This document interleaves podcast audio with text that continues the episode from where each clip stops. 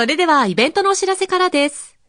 平塚市の花と緑のふれあいセンター、神奈川店では、12月19日木曜日から12月24日火曜日まで、おもちゃの広場が開催されます。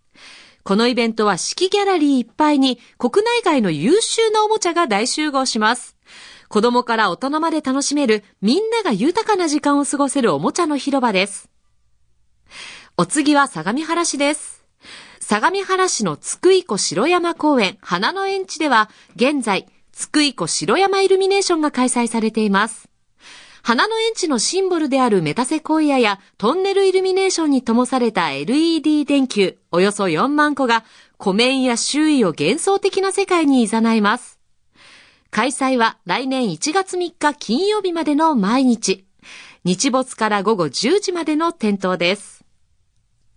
さあ最後は箱根町です。箱根町では現在、箱根素敵な明かりプロジェクトが開催されています。明かりをテーマにしたこのプロジェクトでは、足の湖の船に装飾したイルミネーションや、美術館の装飾、星空観測、ホテル装飾、明かりのワークショップなど、その施設の箱根ならではの明かりイベントを実施しています。開催は来年2月29日土曜日まで。箱根内の各地で開催される様々な心を温まる明かりのイベントを見に行ってみてはいかがでしょうか。